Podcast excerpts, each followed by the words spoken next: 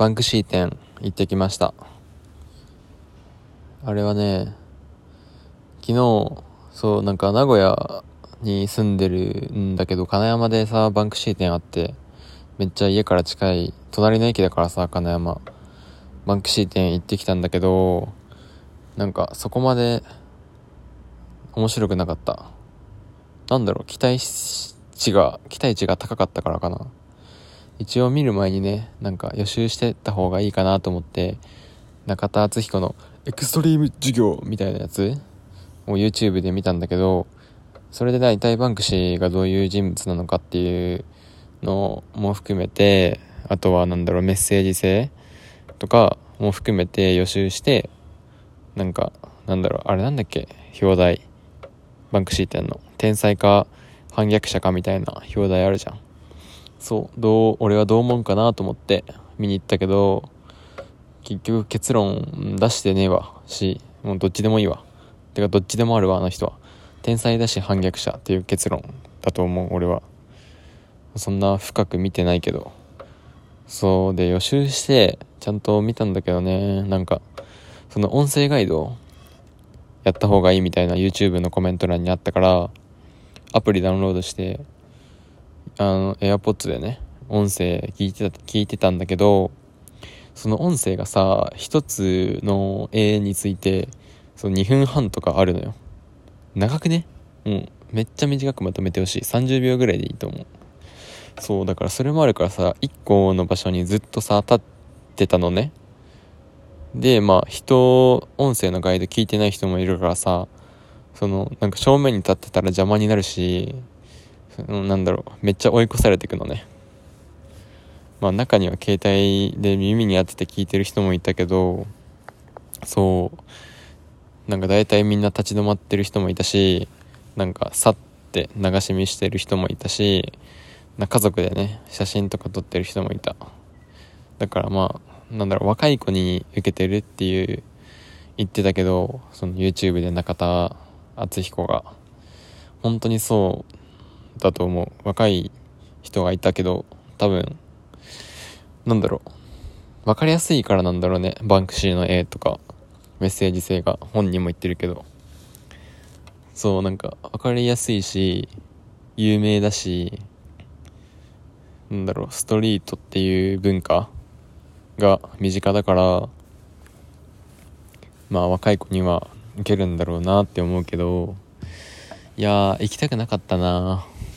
そうなんかやっぱみんなが言ってるから行きたくないっていうのはあってそうなんかそのみんな第一人者じゃないけどなんだなんて言うんだろうな。その監修の大衆のバンクシーを見に行ったっていう大衆の一部になりたくなかった俺は。だけどまあそれはなんか見ないでそれを言うのはダメだなと思ってちゃんと見てから判断しようと思って。そう。でまあ一応期待はしてたんだけどチケット1600円もするし普通の美術館行ったら1000円ぐらいで済むものを1600円。まあまあまあ高いよね。本物まあ偽物なんだろうけどさ置いてある。レプリカっていうかコピー品でしょ？置いてあるのは。だけど1600円もするんでしょって思っちゃった。しまあちゃんと見てないからだろうけど1600円の価値はなかった。俺には。ただまあそういうやっぱ大衆向けのやつは俺には向いてないなって知れただけでいいかなって思った。いやねとりあえずねそのさっきも言ったけどねガイドがめっちゃ長いの。しかもなんか音声の女の人がさゆっくりさ喋ってるの。この絵画は1863年にバンクシーがみたいな。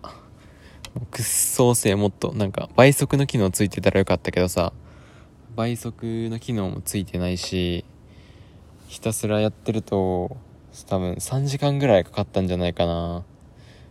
うんなんかめっちゃ展示してあったしちゃんと全部聞いてたらめっちゃ時間かかったと思うからもう途中でさもう自分の好きな自分が気に入った絵だけの解説聞こうと思って聞いたんだけどそれすらも途中でやめてしまったぐらい解説がくどかくどいのかな？くどかったしその時ねなんかめっちゃ腰痛くて全然耳に入らなかったの解説が。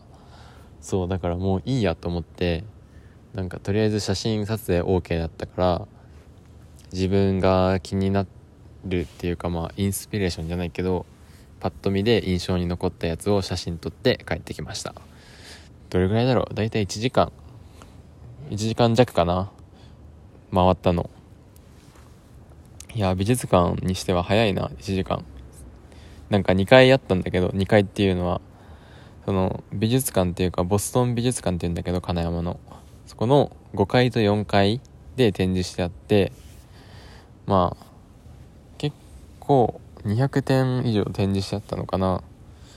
それもねなんかスムーズにいったし別に意味も特に分からずとりあえずかっこいい写真だけ見るっていう。そうだから美術館のね見方っていうのもね考えていきたいよねっていう話だよね。美術館もまあよく行くんだけどなんで行くんだろうねっていう感じだよね。もうまあ比較的俺はそんなアートに精通してないから表面のなんか作者の意図とか見てもああそうなんだぐらいにしか思わないしそんなインスピレーションを受けたとて別に絵を描くわけでもないしなんだろう今その美術館に行ってきたっていうのがなんかプラスになってない気がするし別にマイナスにもなってないただの思い出として残っているかな。うんこういうの書く人いるんだとかこういうところからなんだろうインスピレーションを受けてるんだとかはまあ面白いけどそれを別に自分が生かす機会もないしそうねたった絵とか描いてればさあこういう絵のタッチあるんだとかさわかるじゃん。だけど別に絵を描くわけでもないしって感じ。だからまあそうだから最近ね絵を描こうかなって思った。その色彩検定とかも勉強してるしその色について知識も増えたし増えてきたし絵のね絵って言ってもアクリル画とかさ水彩画とかいろいろある油絵とかさいろいろあるって知って幅広いんだなと思って。それこそ絵ってさ表現するめっちゃ表現できるじゃん。幅広すぎて。めっちゃなんか筆で描くのもありだしなんだろういらないネックレスとかさ絵につけてみても面白いしだしなんか自分の部屋に飾りたい自分で描いた絵を。そうすればさすればとか言っちゃったけどねなんかすごいよね。いい部屋になるよね。自分の絵だけで埋め尽くされるって。だけど俺完璧主義者だから何回も描き直しちゃうかもしれん。けどなんか絵ってさ失敗がいいっていうじゃん？だからそういうのもいいんじゃないかな。失敗作が意外と良かったりするのかなって思うからまあ絵描こうかなって思ってなんか調べたけどなんかいろいろめんどくさかったわ。画材買わないといけないし。その紙紙に書かないといけないしそもそもなんか就職とか今検定とかあるから時間ないっていうのもある。えーってさ書くのになんかめっちゃ時間かかるイメージあるんだよね。制作時間とかめっちゃ長いじゃん多分。まあ1ヶ月最低でも1ヶ月って思ってるかな。もう本当にプロの人とかだとさ1年とかかけて書くんだろうけどまあ1ヶ月あれば満足したやつ書けるんじゃないかなって思う俺は。そう。だけどそんななんだろう毎回書きたいわけじゃなくてなんか1回満足がいくもの書けたらいいかなって思ってる今は。でそれで楽しかったら2回目も書くって感じかな。そうだから別に買う画材とか買ってもいいんだけどどうせ余ると思うんだよね飽き性だから。だしさ自分の納得いくもの作れなかったらやり投げじゃないけどやけくそになっちゃいそう。だから買わないことにした。そう。だからまあ絵画の体験教室とか調べてなんかないかね。その絵の具とかそのキャンパスとかさ無料で貸してくれる1日だけ体験みたいな。別に先生とかいらないし抽象画っていうか自分の感性で書き書いていきたいから別にテーマとかも決めないし自分の今頭の中にあるもう想像っていうか感性を生かして書いていきたいかな。まあ絵に関しては父さんがめっちゃ絵上手くてで俺もなんか小学校の頃とか中学校の頃とか模写っていうのよくコロコロコミックのドラベースっていう漫画があったんだけどそのキャラクターを描いてたりしたしまあ、稲妻イレブンのキャラクターとかよく自由帳に書いててでたまにそういうの見返すんだけどあなんかうまいなーって思う。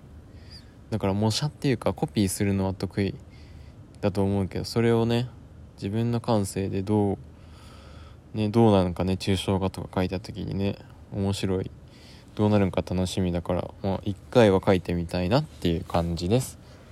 まあアートの見方についてこれからねまあ表面だけで見ていくかもしれないしまあいろいろ思いを馳せるかもしれないけどこれからもね美術館通っていきたいね。美術館ね大学生のうちに通った方がいいんだよね。大学生料金があるから。安い。ちょっと安い。大人料金より。てな感じです。じゃあさようなら。